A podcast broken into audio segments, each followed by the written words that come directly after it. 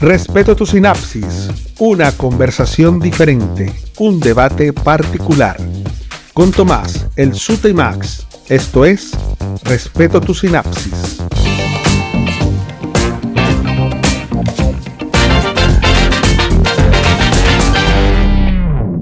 Buenas tardes para el hemisferio sur y bienvenido a Respeto tu sinapsis. Caballeros, señores, las palabras se plasman con sabiduría y entrega. Para eso tenemos un nombre particular, un humano sensato y de buen carácter, capaz de comprender las ideas más especiales de la humanidad. Para eso tenemos a Don Tomás. Muchísimas gracias, camarada y amigo Max. Sobre todo por lo de Don. Me agrada ese Don.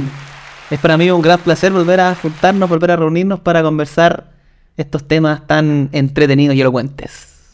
Gracias. Además, nos enfrentamos con tiempos difíciles, racionamientos de superficie y cualidades para cuestionar. Para aquello tenemos un hombre profundo y capaz de hilar lo que sea. Un caballero, un mister. Con ustedes, el Suta. Gracias, gracias, gracias. Por favor, siéntese, Gracias. para tanto, siéntese la gente. Por favor, contrólese, gobiernese. Señora, bájese de la silla. Señora, póngase la polera, por favor. ¿Y quién habla? El toque de historia y divulgaciones futuristas, yo, Max El Germán. pobre acciona. Por favor, no. Señora, póngase la ropa, señora. Señora, guarde su calzón. Hay, hay favoritismo, hay favoritismo, no me voy a decir, ¿verdad? No, tranquilo. Ah, ya, El sí, consentido del grupo. Claro. Stop, silencio por favor del estudio. Bueno, Max, muchísimas gracias por la presentación. Bueno, el día de hoy vamos a hablar un poquito respecto a lo que hablamos en el último podcast que hicimos, que fue respecto a la inteligencia artificial y cómo eso nos derivaba a el tema principal del día de hoy, que es la vida después de la muerte. Trascender. Interesante. Hablamos, me acuerdo, la última vez sobre los objetos que causaban un poco de. em, De trascendencia. claro, de sensación de Exacto. trascender a través de un objeto que en el fondo te dejan de recuerdo algo. Un reloj, un, no sé, un gorro. ¿Te gustaría retomar eso? Sí, porque en el fondo, como digo, la vida después de la muerte no tiene que ver solamente si hay vida después, sino realmente tiene que ver, yo creo, con trascender. Claro, yo creo que uno está muerto cuando la gente se olvida. Es como la película Coco. Oco, Atenta ahí con otra película. Oh, me dirían que yo no he visto Coco, weón. No le he visto. No. No, sé de qué se trata, sé cómo termina, pero no le he visto. Tengo que verla, weón. Paquete pañuelo ahí al tiro. Al tiro. Tomás, para ti hay algo trascendente o algo que te pueda dejar algún material sin un valor económico más que eso, sino que un, un valor sentimental que lo tengas. Sí. Lamentablemente ya no lo tengo, pero lo tengo en mi memoria. Es un reloj de Mortal Kombat, que es el primer, fue el primer reloj que tuve, que me lo regaló mi bisabuelo, que en paz descanse, cuando tenía 4 años. Me acuerdo que lo tuve por lo menos hasta los 25 años. Pero después, entre los cambios de casa, entre las distintas cosas que han pasado, no, lo perdí. Me dolió un- mucho, me dolió en el alma cuando lo perdí. Pero ese reloj ya no funcionaba. Los monos de Mortal Kombat estaban borrados. Pero yo lo veía y veía a mi tatita. Y pucha, eso generó una trascendencia tremenda. Y como decía al principio, yo creo que uno está muerto cuando ya nadie lo recuerda. Y pucha, yo jamás voy a ver a mi tata, pero a mi hija o en realidad no a mi tata. Pero ese reloj hacía que yo sintiera que él estaba ahí conmigo, que había algo de él en mí. No sé si a ustedes les pasa lo mismo. ¿Suden? Sí, sí, sí, por supuesto. Yo recuerdo, bueno, mis abuelos no tenían buena situación económica y mi abuela materna, a mí me encantaba, antes en la casa de la abuela siempre había un chal. ¿Cierto? Una cosa para taparse, como una mantita. De la chalina. La chalina, el chal, como quieran llamarle. Y en la casa de mi abuela había un chal muy bonito con los colores naranjo, azules. Y que, bueno, o en la estupidez de niño chico, o en el raciocinio de, uno que no, no entiende muy bien el tema de la muerte, o eh, lo aborda de forma distinta, no lo ve de forma tan, tan egoísta el tema de la muerte. Y claro, yo tenía, tenía unos 5 o 6 años que le dije me- a mi abuela así que cuando se muera que me dejara el chat, que me encanta, me encantaba. Y todavía está, está en la casa de, de mis viejos en la playa. Y, y sí, es un, es un pedazo de ella que está ahí, que yo lo veo y siempre también lo recuerdo, porque eh, es la casa de mi abuela. Mi abuela tampoco no tenían grandes cosas, nunca me regalaron como objetos. Para mi cumpleaños o para Navidad, porque su situación económica no era, no era la mejor. Entonces, lo que yo recuerdo mucho de ella y tengo, eh, atesoro mucho, es como su sabiduría y sobre todo de mi abuelo, eh, sus dichos. A todo le ponía sobrenombre, tenía unos dichos populares ahí muy, muy criollos también que para dar algunas situaciones o personas. Y, y con eso me quedo, ¿cachai? O sea, lo que sí guardo y, estoy contento que esté ahí todavía es ese charnanasco que siempre tuve en la memoria, que no quedó para mí así como, no, es mío. No, pero está en mi casa. Pero qué bonito que todavía exista. Todavía existe. Qué bonito. Sí, todavía existe, todavía se mantiene ahí y, y el recuerdo que tengo latente de ella. Y, y ahora, por el verano, cuando fui, estaba ahí todavía y va a seguir ahí, yo creo, mucho tiempo más. Pero, pero creo que los objetos como esos son los que trascienden, pues, y en el fondo eh, es un tipo de vida después de la muerte. Y tú, Max, cuenta. Bueno, para mí eh, se derivan en dos cosas.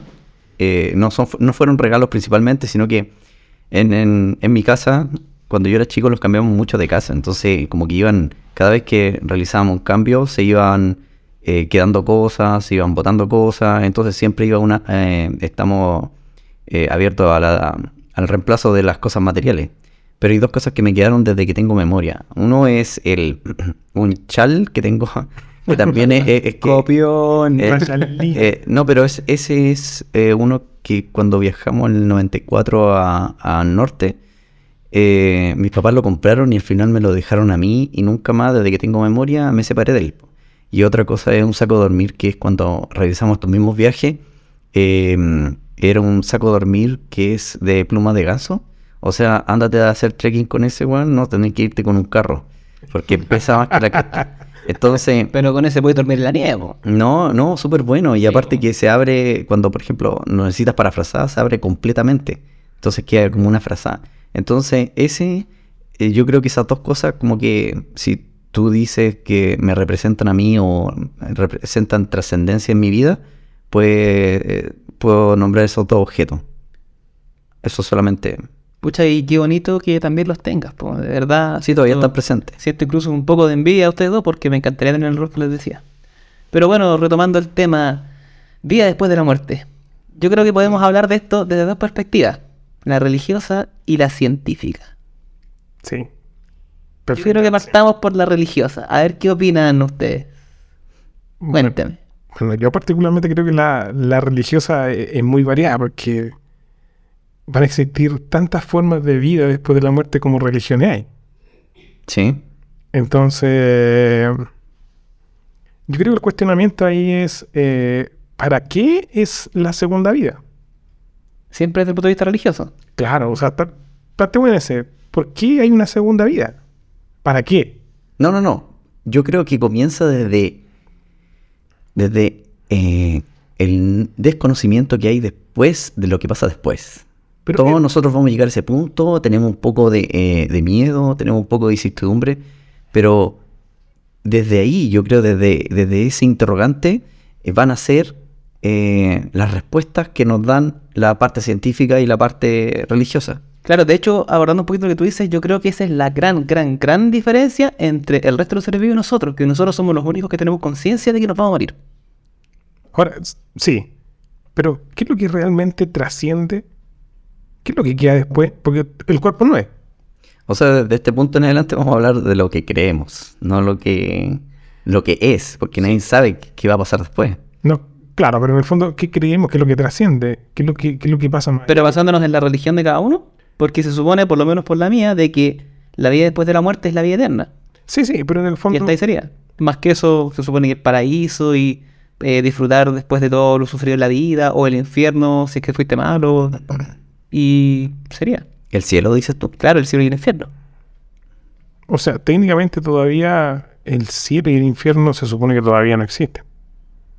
Hay gente que dice que lo vimos acá en la tierra. Sí. Hay gente que dice que como obras pagas y eso lo pagas después de la muerte. O sea, muy del punto de vista cristiano, Claro. que son nosotros, se supone que nosotros vamos a ser juzgados en, un, en la segunda venida. ¿Cierto? Y de ahí vamos a ver si pasamos o al infierno o al cielo. Por mientras la gente está en, en un purgatorio, ¿se podría decir? Que sería la vida. Que sería lo que estamos viviendo. No, pero la, la gente se muere, ¿Mm? Y quedan como a la espera. claro, de, de ese, ju- de ese juicio final. O sea, entre comillas, el infierno y el, y el cielo no deberían existir. O si de- ex- están, eh, no debería haber gente. Pero ¿qué sería el cielo? Vivir eternamente como alma. En la alegría, sin sufrimiento. En ambos casos es la vida eterna. Uno Claro, en ambos sufriendo y en otro El sufrimiento eterno. Claro, en un sufrimiento eterno y otro el gozo eterno. Ahora, en esta categoría podríamos incluir a lo mejor las creencias. Yo creo que va muy influenciado porque, como decías tú, eh, hay tantos cielos e infiernos como religiones existen. Porque eso es lo que dice la religión cristiana, pero otras religiones pueden decir otras cosas. A, lo mejor más allá de, una religión, eh, encauzarlo como, como una cultura, que hay varias, varias eh, curiosidades. De partida, la mayoría de las culturas antiguas que no profesaban una religión, estaba eh, la creencia de la vida después de la muerte.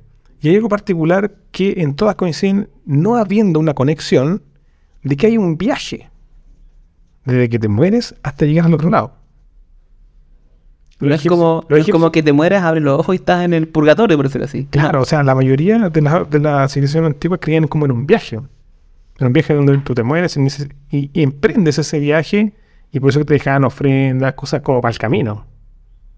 O sea, Es curioso eso de que todas creían lo mismo y no pensaran, no fue lo que nosotros pensamos como cristianos de decir que eh, después de la muerte pasan un purgatorio y estamos en la espera de. No hay un viaje, sino que hay una sala de espera.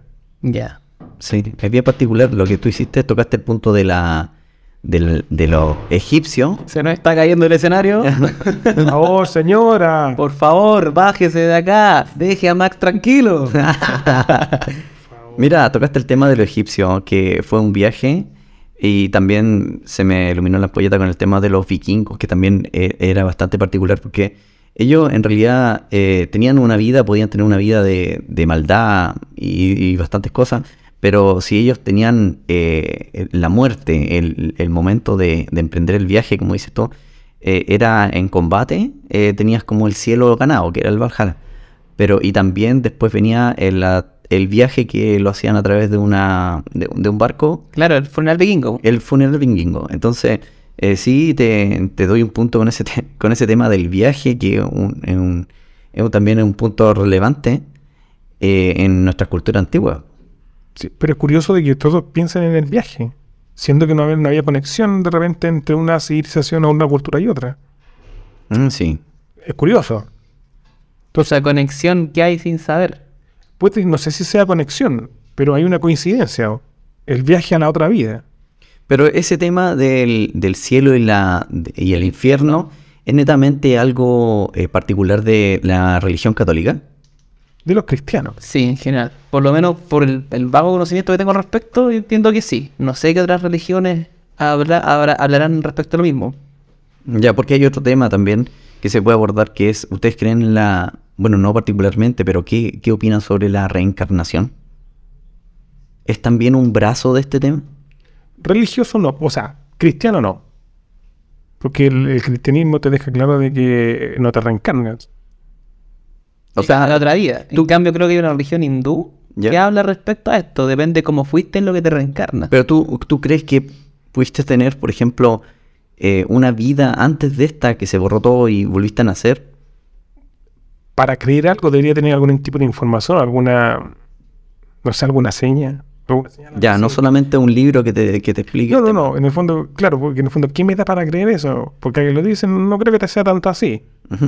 Que en el fondo tú decís, bueno, si tuve una vida pasada, tenés tantos rasgos, fuiste tal persona, por eso eres de esta forma. La mayoría de de las que creen en la reencarnación dicen que tienes rasgos de tu vida pasada. Yo no soy muy amigo de la, de la teoría de la reencarnación, pero sin embargo, respecto a lo que tú dices, hay, em, creo que era psiquiatra, psicólogo, una persona que escribió un libro, Brian Weiss, varios libros en realidad. Y en general en sus libros, generalmente trata de gente a la que se les hacen regresiones para descubrir cómo fueron sus vidas pasadas.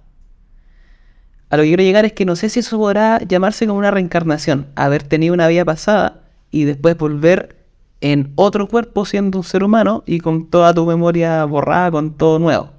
No sé si eso podrá, o qué opinarán ustedes si eso es una reencarnación, porque por lo que yo tengo entendido, la reencarnación es te moriste reencarnaste en otro animal, en un ser vivo, pero no necesariamente tu ser humano. No sé si tendrá algún propósito la reencarnación. A lo mejor si no tiene propósito solamente como el ciclo de vida, de que te mueres y reencarnas, así de simple. eh, a lo mejor Claro, puede ser, po- porque no tendría sentido que después de tu vida pasada, tendrías demasiados recuerdos. A lo mejor llegar a un punto donde del ciclo que ya no podrías almacenar tus propios recuerdos. O sea, nacerías con muchos recuerdos de tantas vidas pasadas. Entonces, no sé si tiene algún algún propósito la reencarnación más que a lo mejor morir y volver a nacer. Es que finalmente no- tú no te llevas los recuerdos, sino que supuestamente en la reencarnación te puedes, eh, eh, lo que reencarna es tu alma. Experiencia, o tampoco. Es como, no, es como tu alma. Pero Entonces, vuelve de cero. Sí, mm, sí, es que tu alma es tu alma, ¿cachai? Siempre va, va a estar presente, y- pero como aura, como sentimiento, pero no como un recuerdo. O sea, yo no lo estoy defendiendo, sino que estoy tratando de entender y cómo va a ser, porque si no lo recuerdas, es porque nosotros guardamos los recuerdos en, en nuestro cerebro, ¿cierto? Sí. Entonces, el cerebro es parte de nuestro eh, transporte, se podría decir, no sé. Pero lo que nosotros nos da, por ejemplo, el sentir, el ver una persona eh, que eh, el sentir el, el- el- el- la pena de la pérdida de una persona, o el sentimiento que, bueno, retomando o haciendo un remember de que lo que buscaban supuestamente los eh, aliens de nosotros no era eh, nuestra parte fisiológica, sino que es, nos explicaban nuestra alma, nuestro sentimiento, el llorar por alguien, ¿cachai? Entonces, yo creo que a lo mejor si existiera la posibilidad de una reencarnación, sería como más espiritual que mental, ¿cachai? No sé Tu qué. esencia, más que tu conocimiento. Exacto, como tu esencia, sí, exacto.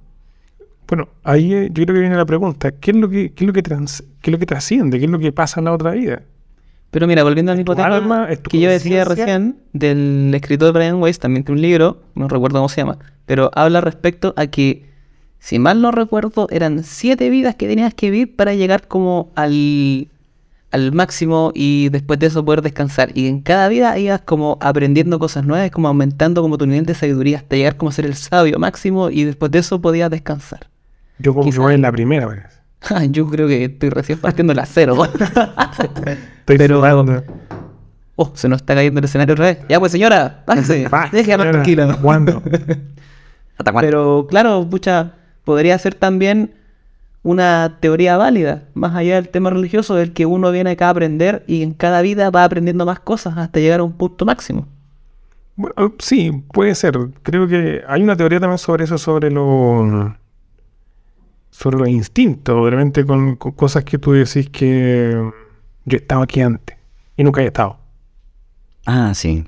Ah, como o como los de Yahoo. Sí, hay varias teorías sobre ello. Uno de los de Yahoo dice de que es como un cortocircuito en tu... o un, un poco de, de energía que no llegó a tu cerebro. No se Ujú. retoma y se, como que se repite un poco. Pero eh, es como tener conocimiento previo. Siento que nunca lo has tenido. Claro, yo creo que más de alguien acá que nos está escuchando la pasada, o yo estaba acá, o, o yo he visto a esta persona. Y nunca la he visto. Y nunca la he visto. O sienten una conexión con alguien y dicen... Y se llevan muy ahí y, y conectan muchas cosas.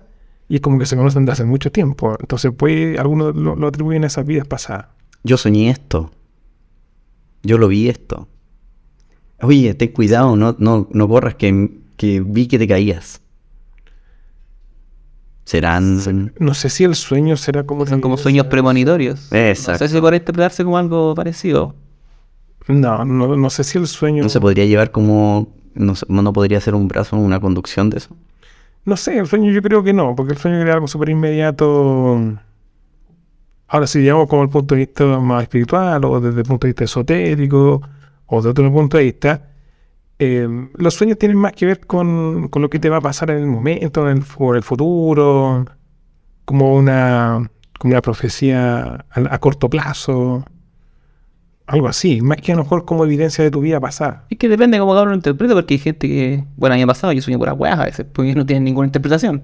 Pero hay gente Claro. que dice que todos los sueños significan algo, no sé, pues yo he soñado. Que un, que un dinosaurio está con una metralleta matando cosas pollo. así, pues. Claro, pero ese tipo de cosas creo que... ¿Cómo interpretáis eso, pues?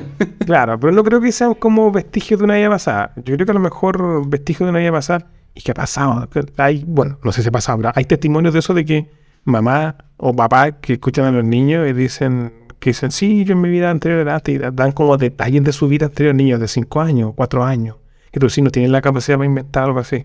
Ah, sí. Sí, de hecho, hay documentaciones de niños que se han ido a ver a sus propias tumbas. También, claro. Sí. Sí, sí, sí. ah, sí. y dan con detalles precisos eh, características que es imposible que sepan. No sé, pues, por ejemplo, yo me llamaba tal cosa, trabajaba en tal lugar y morí de tal manera.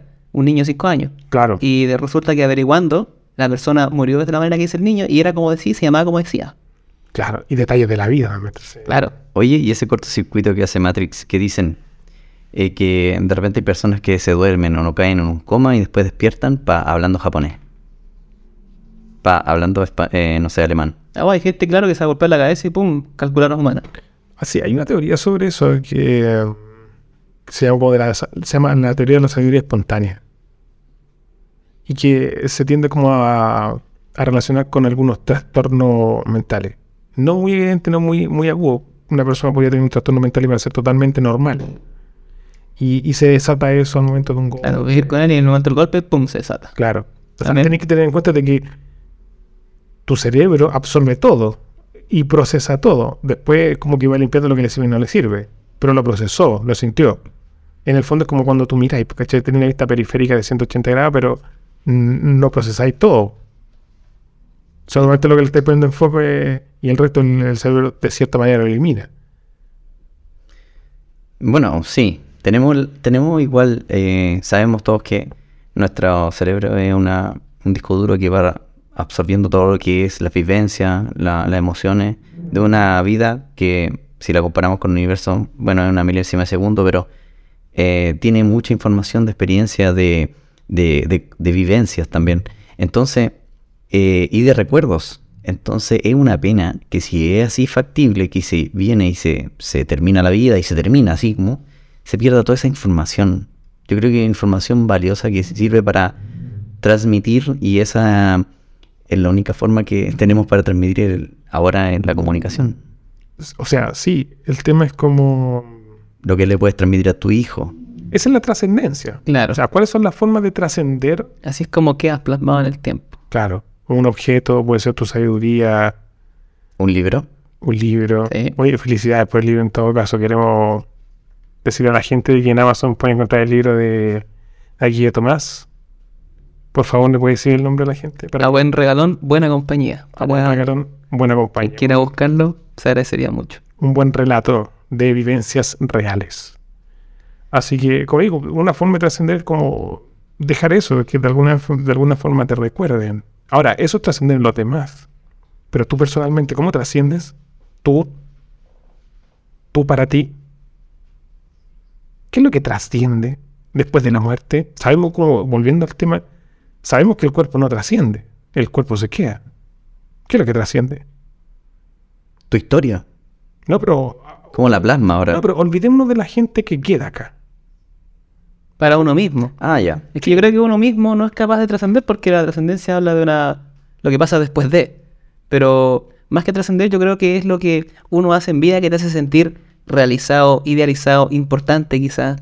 Y eso es lo que te genera el sentimiento, quizás no de trascendencia, pero sí como de relevancia de estar vivo y sentirte vivo y sentirte útil. Pero la vida después de la muerte, Pero si vas a un cielo, como dicen, ajá, ¿qué es lo que vaya? espérate, pero sí, pero ¿cómo- si tú vas al cielo, como dicen, ¿cuáles son las buenas obras que, que, que- que se podrían considerar para entrar al cielo? Se Ah, supone lo que, tienes dice- que cumplir los, los diez mandamientos. Lo que dicen los humanos. No, va a depender de la religión.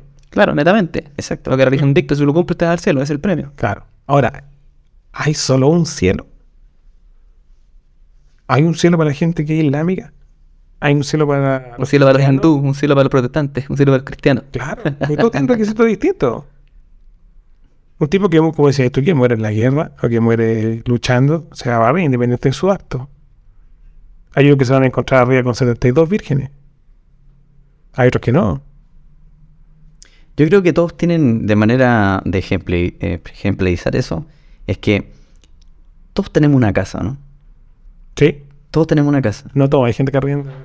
Pero generalmente, casa. entonces todos tenemos un hogar, ¿cierto? Sí, un hogar, sí. que está adornado de diferentes formas. Entonces, todos son casas, o son, todos son Hogares. lugares, hogares, todos son hogares. Pero yo voy a moldar mi hogar como yo quiero. Como yo me Estamos hablando- cómodo y feliz. Estamos hablando de las religiones, Sí, ¿me caché? Sí. Pero todos van a ser casas. Claro, te Claro. entiendo. pero, como te digo, ¿habrán múltiples cielos? o múltiples entradas a un cielo, según los requisitos, según lo que creíste, porque en ese caso yo podría decir, como, sé que esta religión es la que más me conviene porque es más permisiva. Yo creo que literalmente sí hay muchos cielos. Imagínate el cielo de la religión Jedi, weón. ¿Cómo sería eso? Te está esperando Java, no sé, una cosa así, weón. O el, o el cielo del- de la iglesia maradoniana. Claro, está Maradona esperando de... ¿Cómo será? Ahora, yo sacando cálculo como que en todas las religiones muy bajo. como que no veo muchas muchas áreas, pero... Pero, como digo, el tema ese... eh, ¿Es válido a lo mejor la religión? Como una, como una llave de entrada al cielo. Sí que existe. Yo creo que es un camino. O, por ejemplo, ya, el que no tenga religión, ¿a dónde se va? Basándose en eso, yo creo que el tema de la religión es solamente para sentirse bien con uno mismo, que está obrando bien de acuerdo a lo que algo dicta, y con eso me voy a ganar el cielo, que eso sería como vivir en paz. Y te aferras a una fe. Claro, sé que ah, obrando de acuerdo a lo que digo, me va a ir bien después de la muerte, y eso me hace tener fe. ¿O te hace tener una tranquilidad antes de la muerte? Sí, también puede ser. Puede ser. ¿Cierto? Una tranquilidad ante la muerte. Por ejemplo, las personas que estaban en, en la Segunda Guerra Mundial podían haber sido de cualquier religión, pero cuando estaban agonizando se aferraban a un, enfer- no sé, a un, no sé, un padre, un capellán, que lo despedía. Y en ese momento él sentía tranquilidad. Claro, sentía que sí iba bien. Sí, iba bien, ¿cachai? Entonces un sentimiento, yo creo que eh, todas esas buenas obras que te dice un- una religión la cual te aferraste, eh, te va a hacer solamente hacer una...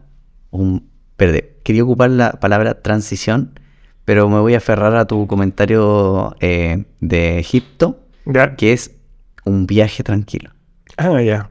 ¿cachai? Sí. Entonces, eh, desde ese punto, punto para el sutra.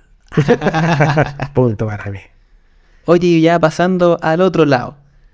La muerte ya vista de los ojos de la ciencia. Por ejemplo, No están totalmente desligadas. no, claramente que no.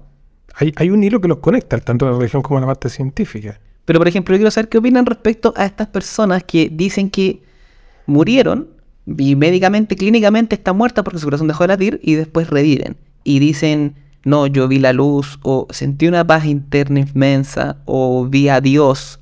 ¿Qué opinan de eso? Suda, ¿qué opinas tú? A ver, primero yo creo que hay que desglosar esa experiencia. Porque punto- Imagino que ambos han escuchado estas situaciones. Sí, sí, sí. sí, perfecto, hablamos el mismo idioma. Y quiero tomar eh, la parte que tú dijiste sobre el, el tema de que hay gente que siente tranquilidad. Toda la gente que se muere y que después vuelve, ¿cierto? Que lo reviven, dicen de que sintieron mucha paz en ese momento, mientras estuvieron muertos. Mucha tranquilidad, que sentían como que no querían volver, que querían quedarse ahí, pero de cierta manera volvían porque como que tenían pega pendiente. ¿Se aferran a algo? ¿Cómo que sea? Pero tam- estando muerto. Ahora, científicamente, ¿cómo puede haber esos sentimientos si estáis muerto? ¿Qué es lo que trabaja? Si tu cerebro no tiene actividad, tu corazón no tiene actividad. Si está- alguien está muerto. Hay gente que dice, no estuvo muerto cinco minutos. O sea, no tenía actividad cerebral, no tenía eh, actividad biológica, si estamos hablando de, de latidos del corazón, no tenía temperatura. Estás muerto cinco minutos. Te fuiste. Hay ciertos estudios que hablan respecto a eso. Por ejemplo, se hicieron experimentos con ratones, en los cuales clínicamente estaban muertos, sin actividad cerebral, sin circulación sanguínea y por ende sin eh, latidos del corazón. Pero en una frecuencia muy baja, em, los cerebros, ya estando entre comillas muertos, seguían em, transmitiendo, por decirlo así, bajo unas ondas gamma, si mal no recuerdo, que se relacionaban mucho con la percepción de vivencias y sentimientos. De, por ejemplo, cuando tú te sientes alegre, cuando sientes tranquilo, cuando sientes enojado, tu cerebro emite ese tipo de ondas en ciertas frecuencias muy bajas. Entonces yo creo que va por ahí. Quizás los instrumentos médicos eh, no son capaces de detectarlo porque no son específicamente para eso. Sin embargo, puede que el cerebro ya en su final sí de alguna manera pueda experimentar ciertas sensaciones, las cuales después cuando el cuerpo mágicamente, entre comillas mágicamente, revive, eh, es capaz de recordar. Yo creo que esa sería la respuesta a la que estás diciendo, porque como digo, hay estudios que lo han eh, estudiado para la redundancia y logran llegar a eso. Sí, creo que es un estudio válido. Eh, ahora, es muy común de que la gente hable de un túnel, ¿cierto? Y una luz blanca al final del túnel. Es mucha luz. No vayas a la luz. No más, claro. ¿Será, ¿Será algo intrínseco en los seres humanos? ¿Será algo la creencia? ¿A qué se debe de que la gran mayoría viva lo mismo? Mira, hay algo bien entretenido, no sé si los que me están escuchando lo, lo han visto o ustedes mismos lo vieron. Eh, creo que el año pasado, antepasado, 2021, se viralizó un poco más, que era una persona que hablaba respecto a, ¿y qué pasa si esa luz que ves al final del camino es la luz del hospital porque tú estás naciendo? Y eso es lo que sientes em, como el túnel y la luz al final del camino es la nueva vida. O sea, la reencarnación. Claro, podría verse como una reencarnación. Y que lloras porque, estás llorando porque sabes de que todo lo que viviste se acabó y vas a empezar de nuevo. Qué buen. Qué buena analogía. ¿eh? Sí, Sí, sí. bastante entretenida. Sí, la había escuchado. La había escuchado. eh, sí, da para pensar. Ahora, creo que volvemos al primer capítulo de decirte, vamos a teorizar mientras no tengamos la certeza científica. Y creo que también es válida esa teoría. Sí, aquí se van a presentar millones de teorías. Sí, pues, ¿qué te dice que no? Que no puede ser así. ¿Dónde está la prueba de que no? Todo es válido en este podcast. Sí, Todo es sí, válido y puede- bienvenido. Sí, por supuesto. Puede, puede ser, sí. Sí, sí, no, no lo doy carta. No, eso es imposible. Puede que sea un- uno de los caminos de la reencarnación. Ahora, hay gente también que dice de que antes de la reencarnación también hay un, como entre comillas, con una sala de espera, porque algunos dicen de que las personas eligen a sus padres antes de nacer. O sea, cuando está este ente por reencarnarse, elige a sus padres. No, yo no había escuchado eso por lo menos. No, tampoco, pero, pero sí eh, eh, quería tomar, tomar un tema que dijiste hace poco, pero y las personas que espiritualmente todavía se encuentran junto a nosotros, ¿crees en eso? Onda, personas que onda las energías y que están como en otra dimensión, pero están acá. Sí, las personas que dicen que tienen eh, temas pendientes y que no se pueden ir ni al cielo ni el, ni el cielo ni el infierno, todavía quedan divagando acá para ver temas pendientes en su vida o dicen también que es producto de las muertes muy repentinas, ¿cachai? Que todavía su cuerpo... Como su que alma- cachan que se murieron. No cachan que se, se murieron, ¿cachai? Entonces, ¿será eso el infierno? No, yo creo que a lo mejor lo que te decía, mientras no haya un juicio final desde el punto de vista religioso, no van volando. Claro, no quedan ni en el infierno ni en ni en el cielo, que andan ambulando. No sé si deambulando en una sala de espera. Ahora, la persona que no se da cuenta de que se murió, eh, puede que sea esa la respuesta de que deambula entre, entre comillas, entre nosotros y que trata de resolver sus problemas, desaparece y, y que no logra entender su estado. Sí, yo creo que va, va ligado también a, a la cultura que estás viviendo, ya que eh, en algunas culturas eh, morir, morir es como un tema bastante trágico. Para la nuestra también. Perder a un ser querido es como Siempre es doloroso. Doloroso y, y se, una se atribuye a una tragedia. Es una vista muy occidental. Aunque, aunque toda, ahora yo creo que desde, desde un tiempo a, a este, punto, yo creo que se ha entendido un poco más lo que es, es la muerte para nosotros. O sea, como que es algo más normal. No sé si es porque cuando yo era pequeño lo veía como una tragedia y ahora lo veo como un acto natural de la naturaleza. Natural de la naturaleza. redundando dedo. Eh, eh, pero pa- para otras culturas también me hace voce, por ejemplo, personas que decían, eh, no está lloviendo, nuestro, hay que, hay que dar en sacrificio a una persona y las personas se daban en sacrificio de forma voluntaria y Para los dioses. para los dioses y de forma orgullosa, ¿me entiendes? Entonces no lo veían como, lo veían como un estado mayor, Un cambio de estado. un cambio de estado nomás, no, no como que No como el final. no como el final exacto. Generalmente me entiende mucho la idea, Tom- eh, Tomás. Sí, sí. Me lee, me está leyendo, me está leyendo. Está coreando. Sí. Sí, pero insisto, el... ahí volvemos al tema de- del viaje. Cuando se cambia de estado. Y volvemos al punto religioso. Ahora, desde el punto de vista científico, eh, volviendo a ese tema, el cuerpo humano produce energía. Y cuando se muere, todos sabemos de que la energía no se, no se elimina, no se, No se crea ni se destruye, solo se transforma. se transforma. Entonces la energía que tú... La ley de la conservación de la masa. Claro. Desde el punto de vista muy científico, que duda esa energía. No sé, mira, y siempre respeto a tu sinapsis haciendo alusión a película. ¿Han visto la película 21 gramos? ¿O la han escuchado? No, pero he escuchado la teoría. Que el alma pesa 21 gramos. Se supone que cuando uno, el cuerpo se muere, eh, tu alma abandona tu cuerpo y en ese instante tú pesas 21 gramos menos de lo que pesabas antes de estar muerto. Solamente por morir. Claro, Exacto. porque tu alma abandona tu cuerpo. Bueno, hay gente que ha muerto y que se ha visto. Se ha visto Despegándose, como de un hilo. más que despegándose. Claro, me imagino, imagino que han muerto y han revivido y lo han contado. Exacto, porque dicen, no tuviste muerto cinco minutos. Sí, sí, sí, yo me vi, po. yo me vi tirado en la camilla. Y los médicos haciendo esto, tú estabas aquí. Y describen todo eso mientras él estaba muerto. Ya. Y dicen, no, si yo me vi, pues yo estaba acá y yo veía a todos haciendo como me revivían. O sea, descartamos la película, si estamos hablando de película. Ghost. A la sombra del amor. Un clásico, Un clásico. ¿Descartado? Descartado. completamente. Descartado. Sí, yo creo que es una visión más romántica.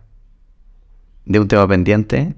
Sí, sí, es como muy romántico, porque. mm, No, no Es película, pues, muy película. Es muy película. No, No está- la es que yo discrepo de la realidad con eso. Es muy bonita la película, pero no, no es así. No. No está. No, no, no está ligada a una teoría. No postula una teoría tampoco. No, es una historia muy romántica sobre una situación que, que no se tiene mucha certeza, pero que te, te puede dar para mil cosas, mil películas más de las mismas, con mil posturas, pero, pero sí, yo creo que lo descartaríamos de ambos, de ambos planos, tanto religioso como, como científico. Estás escuchando Respeto tu sinapsis. Pero es interesante saber que desde toda la historia humana, eh, la muerte ha estado ligada con el ser humano. En, obviamente porque siempre ha existido la muerte. Pero me, me- me refiero a la forma histórica de, de darle un énfasis súper importante a lo que es el tema de muerte, ya que tenemos el sentimiento de una pérdida. Una pérdida, una ausencia de una persona. Una persona que te entregó sentimientos, rabias, eh, no sé, momento X, ¿ya?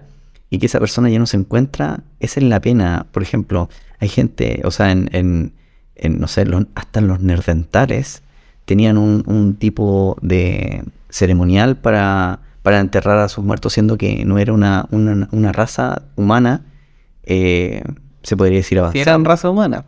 No era una raza humana avanzada en, en cuanto a, a de forma habilis.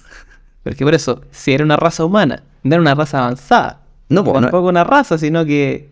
Eh, ¿Cómo decirlo? No una raza, porque todos somos la raza humana, es una. po. Pero es que es- igual se, se hay un árbol ahí. Sí, hay tipos de... No, hay un árbol que por eso te dicen que sí, era un- una raza humana, pero ah, perdón, una especie diferente. Ya, por ahí sí podría Sí, sí, sí. comprarte. Sí, sí, porque es una especie diferente. Sí, tenéis razón. Hay un árbol, atento. Inicios. Bueno, entonces ellos tenían un... Ceremonial, Ceremonia. sí, por supuesto. Y eso denota que... que siempre ha estado presente la muerte eh, de forma importante en la humanidad. Ellos habrán sabido algo que nosotros no sabemos. Yo creo que no. Yo creo que tampoco, sinceramente. No. Ahora, sí, es curioso de que a lo mejor nuestra creencia se base en la religión y, el, y en lo que sabemos en la, en la ciencia. Pero no tenían ni religión ni ciencia. No, yo creo que era simplemente Sentimiento. sentimental, claro. Pero ¿por qué en- darle la manera como de suplir ese sentimiento de pérdida, de alguna manera, dándole una relevancia a ese ser querido que falleció, dejándolo en un lugar donde yo lo pueda, entre comillas, visitar y recordar. O sea, es el- el- la explicación de que por qué nos muere, lloro, me voy. Claro, y está en un lugar que yo sé dónde está. Sí. Y con a lo mejor sus, eh, no sé, artefactos favoritos, a lo mejor lo que yo también apreciaba de él, o a lo mejor siempre ocupaba una lanza, ocupaba una lanza para, vamos, que se vaya con ella. Que se vaya. ¿A dónde? Ahí está el viaje. Volvemos al viaje. Volvemos al Bueno. viaje. Estamos dando vuelta en círculos. Pero es que, es que como digo, yo creo como muy curioso eso del viaje. encuentro que, que es particularmente curioso que te topes con muchas civilizaciones y culturas que comparten eso, el viaje a la otra vida. No sé si la otra vida será la reencarnación, será otro mundo, un metaverso. O sea, hay algunos que le ponen más empeño que otros. Está como referencia el lo Rapanui con sus Moai. Le dan una relevancia súper importante a lo que es una, un- una muerte de una persona importante. Bueno, eso queda chico con las pirámides. Sí, no hay que ni nombrarlo. eso De de Claro. verdad que sí, es demasiado importante ese tipo de hechos, ese tipo de, mm, de cosas, de elementos que, que están en honor básicamente a la muerte. No, no hay otra cosa. No, no digamos que fue un gran faraón. No, estaba hecho para el día que muera. Y su viaje. Yo creo que podemos concordar todos en algo, que es un viaje sin retorno.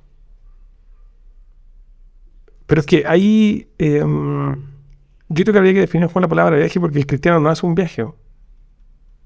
Pero hablando de forma genérica, ya que hablamos de viajes, la muerte como un viaje, Sí, sí, y, y- sí, sí, sí. ¿A dónde? A lo mejor no sabemos, no vamos a tener la certeza tampoco. pero no hay a volver nunca más. Es que el tipo que quiere la reencarnación dice que sí, porque vuelve. Pero es que claro, ese ya no sería un viaje. Un viaje de ida y vuelta. O viajas a reencarnarte, ahora voy a viajar a ser un perro. Mira, yo Tuvo mala suerte. Mira, si me dan la oportunidad de decir qué es lo que pienso yo, pero en grandes rasgos, Sí, por favor. yo creo que yo, eh, para cuando uno muere, mm, solamente muere todo lo que es físico, fisiológico de la persona, pero principalmente para mí cambia de estado. Cambias de estado, de, de- de un estado. Yo creo que, no sé si han escuchado la teoría de que después eh, como que te reúnes con, con el universo, con... ah, somos polvo de estrella y esas cosas. Sí, he escuchado mucho, somos, somos polvo de estrella. ¿Ya? Yo creo que te elevas a un punto donde tu materia se vuelve parte del universo. Listo. Ese es mi punto de vista y a grandes rasgos. Pero tu materia estado físico, hablas tú del cuerpo. No, espiritual, o sea, así como alma. La- ¿Y el alma en materia? Exacto, eso me hacía como confusión. No, no, no. El alma como no, materia. No, no lo veo. Lo veo como un, un tema espiritual donde te elevas hacia el cielo, ¿ya? Y te deshaces y te haces parte del universo espiritualmente. Pero no, no, no como... Y yo creo que tu cuerpo se hace parte, pero de... Tu cuerpo se termina haciendo polvo. Se haciendo polvo y es- se hace parte del, del planeta, De la tierra. de la Tierra, ¿ya? Ujú. Pero tu, tu alma... Y tu alma se da como a las energías del universo. Sí, Ah, perfecto. como, como forma de energía, ¿cachai? Eso ese, a grandes rasgos y sin indagar en el tema, yo creo que eso es como mi...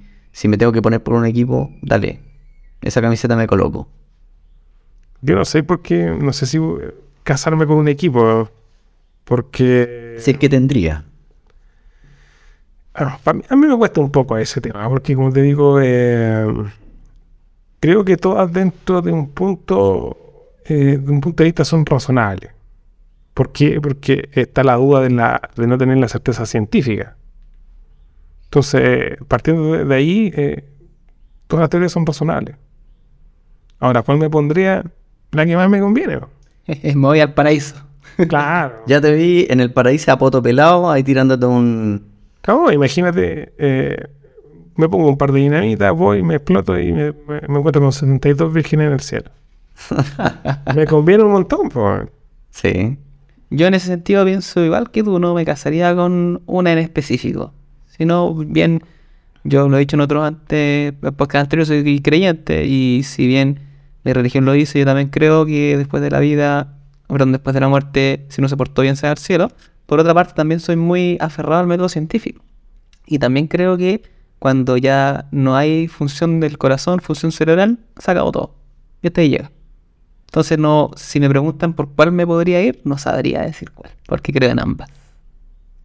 Trasciende tu, tu conciencia.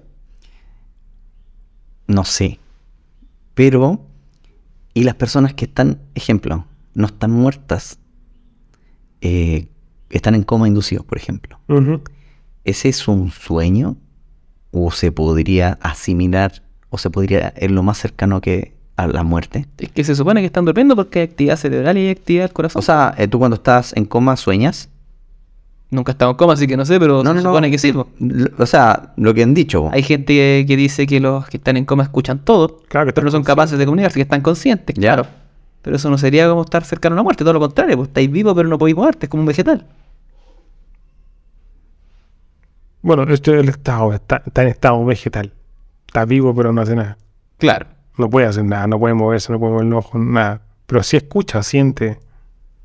De hecho, mucha gente, ah, bueno, no estoy de acuerdo, no, o sea, no me acuerdo bien la fuente, pero me acuerdo de un caso que, que haber leído o escuchado, sobre un tipo que estuvo, estuvo como 20 años en coma y que era horroroso para él cómo la gente hablaba alrededor de él. Y él no podía decir nada. Y se tomó como muchas veces como confesiones con, de parte familiares diciéndole, pensando en los familiares que él no escuchaba, que ojalá se muriera luego. Porque era una carga para la familia, los demás lo estaban pasando mal. Entonces escuchar todo eso para él era horroroso porque tenía que convivir con eso y sin poder llorar, sin poder patalear, sin poder Y- alegar nada. Y además sin poder morirse. Cla- más encima, o sea, no tener la capacidad ni siquiera por último de suicidarte. Sabemos que en, en temas médicos, eh, estar muerto es cuando ya deja de latir. No es función del cerebro y del corazón. Exacto. Ya, pa- solamente para alinearnos. ¿Para ustedes también es eso? O sea, es una, es una condición. O sea, no hay corazón, no hay actividad cerebral. Para ustedes también. Yo sé que el tema médico es así, pero para ustedes también es así. Yo digo que sí. Yo digo que ahí se acabó todo. Eso ya Claro. me hace un... Me encasilla en una cali... en Cuando no hay funciones, pasan unos minutos, dejó de funcionar el cerebro, de emitir todo tipo de eh, onda, frecuencia. Fui. Listo. Eso es paso a calidad muerto. Sí. Para mí por lo menos sí. Yo creo que hay que separar dos cosas. Y creo que una es la muerte y otra es dejar de existir. Y hablo como dejar de existir cuando ya nadie te recuerda. Es que ahí habla- volvemos a la trascendencia, lo que hablamos al principio. Cuando dejas de trascender o cuando dejas de vivir. Creo que son dos conceptos. Y creo que la muerte eh, abarca ambos. Porque mucha gente dice, no, la persona está viva porque recordamos esto, porque nos dejó esto. Está muy vivo porque todavía seguimos con esto. Entonces, creo que eh, enmarca ambas cosas. Tanto la trascendencia como, como la parte física. Mientras alguien te recuerde, tú no estás muerto. Claro. Volvemos a la película Coco. a lo que empezamos. Claro. Coco. Entonces, yo creo que eso, así como redondeando, creo que la muerte para mí, muerte así definitiva, tiene que ver con la trascendencia también. Pues en el momento que mueres biológicamente, ya no hay actividad no hay actividad del corazón. Y por otro lado, cuando no dejaste nada tampoco, po. no hay una forma de que tu nombre siga. No hay una forma que eh, tu legado, tu nombre, tu forma de pensar o algo de ti siga después de que tu actividad cerebral y el corazón dejaron de hacerlo. Para mí es la muerte. Buen punto. Coincido contigo en varios, varios temas eh, y también varios aspectos. Sino que también me, me- Yo por lo menos también me inclino en el, en el tema científico. Eh, vamos a ver qué se viene en el futuro. ¿Qué va a ser la muerte? Clonaciones. Eh, grabado de conciencia y demás. Es, ojalá que podamos eh, estar vivos para ver eso, e- esos acontecimientos. Yo me quedo con lo tuyo, El Suta, Gracias. y te doy el pase. Y yo también estoy completamente de acuerdo, lo dije al principio, uno no está muerto y lo repito hasta que te olvidan. Por lo tanto, a todos nuestros oyentes, hagan cosas que los dejen plasmados en esta vida, que sus familiares los recuerden y así no van a morir nunca. Gracias, buenas noches. Buenas noches y gracias. Agradecido también de la oportunidad. Gracias totales. Totales, gracias.